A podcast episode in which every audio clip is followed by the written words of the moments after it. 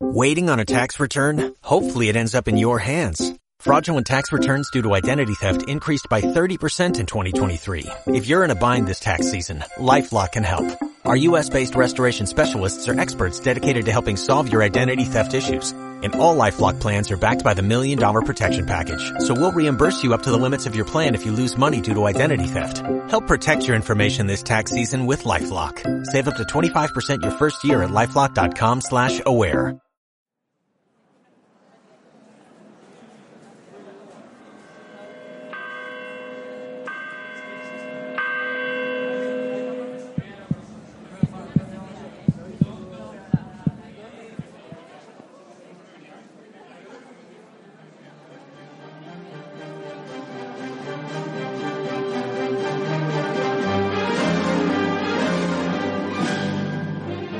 The Santa Tecla Festival, along with Tarraco Viva, San Magí, and Carnival, is probably one of the most enchanting periods of the year to be in Tarragona.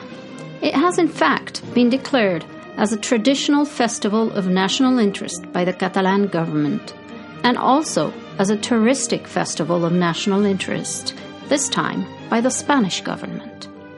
It goes way back in time but in the 14th century, in 1321, the relic of the arm of the co patron of the city, St. Tecla, was found in Antioch, ancient Greece, and was brought into the city and received in such a way that it has become a reference for us all.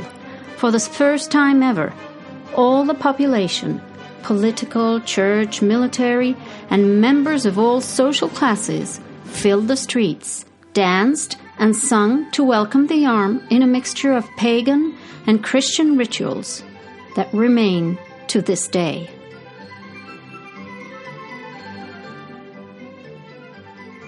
It starts around the 10th of September and goes on until the 23rd, which is the proper Saint Tecla, the co patron, along with Saint Magí. The weather's generally good, you can wear short sleeves during the day and even a hat sometimes, just in case the sun gets too strong.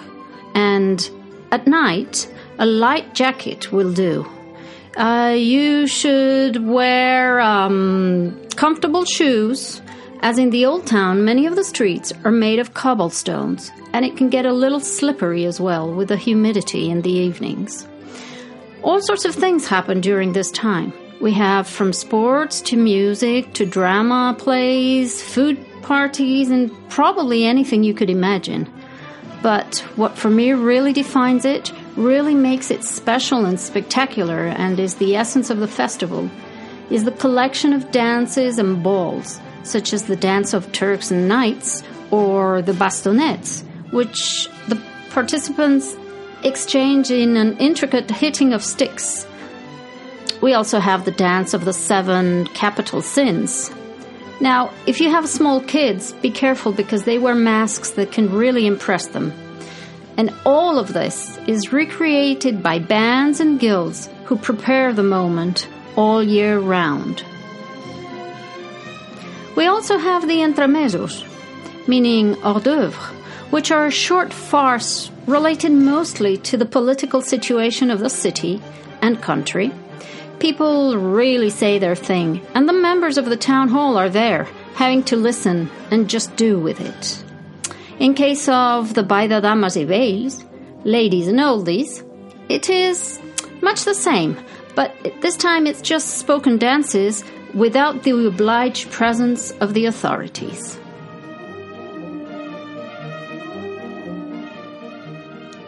The Castellers, human towers. What to say? A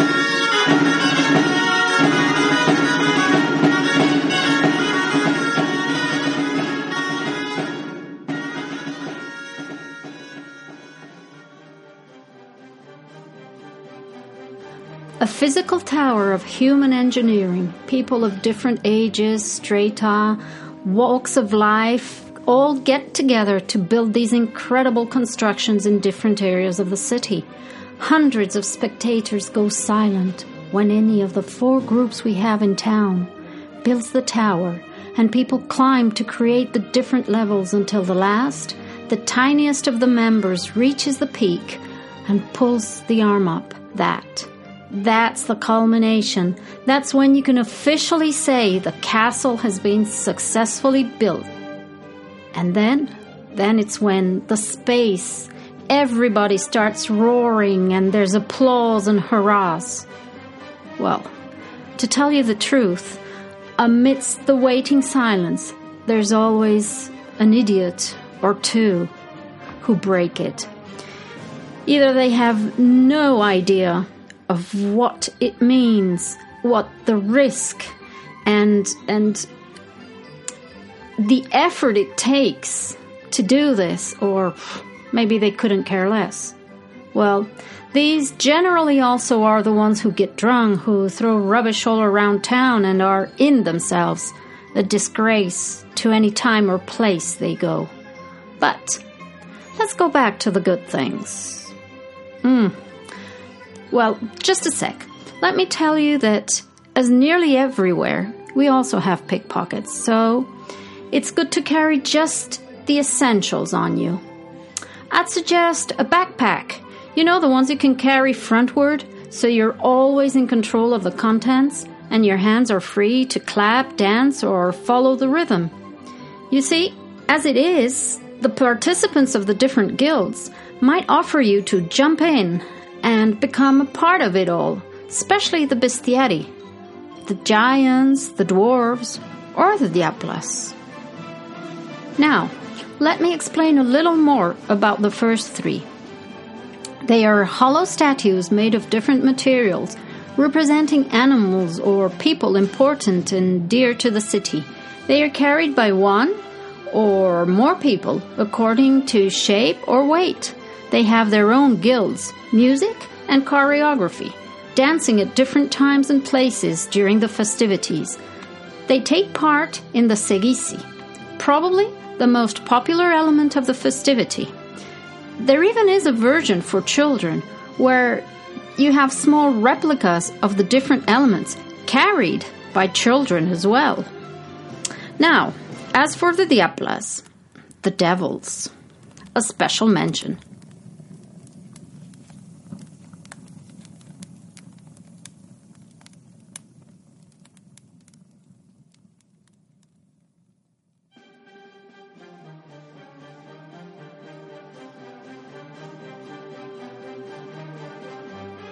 They, in a structured hierarchy where Lucifer is chief, you have the devil and the deviless as his right hands. They, they really bring light and thunder through different types of fire elements and fireworks, which they carry themselves by means of the theptrots, a type of decorated fork, or on a beast generally a mythical animal such as a dragon, like the Drac de Sant Roc or the Griu, half lion, half eagle. Now, as I said, depending on the size and weight, the elements are carried by one or more people. The aliga, a shiny, around 8 kilo steel and brass covered eagle representing the city, is carried by only one person.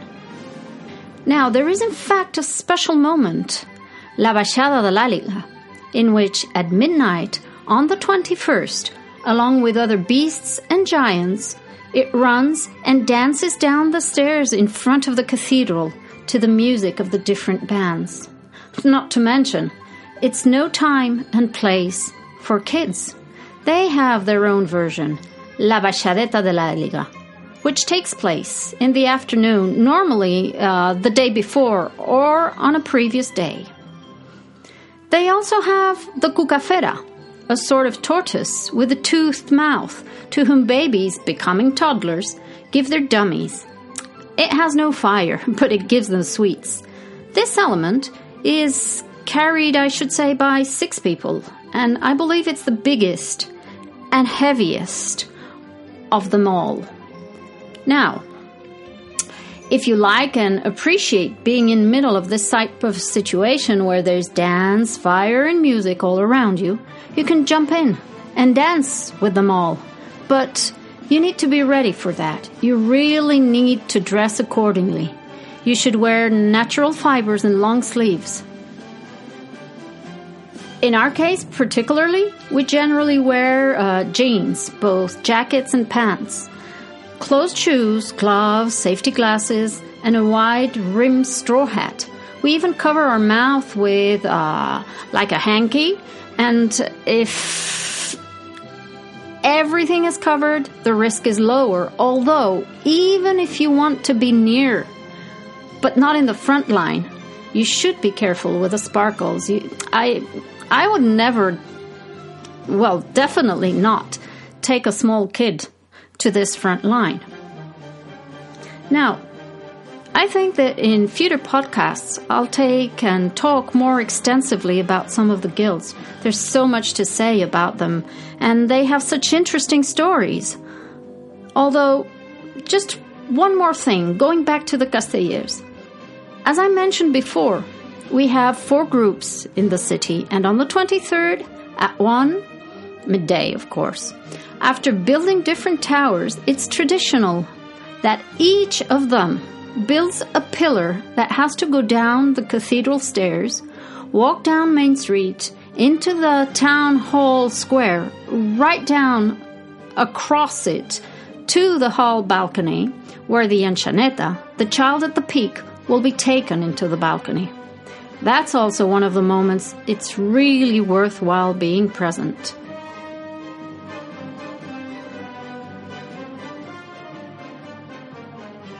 In any case, let me finish by talking about the traditional festive drink in Tarragona.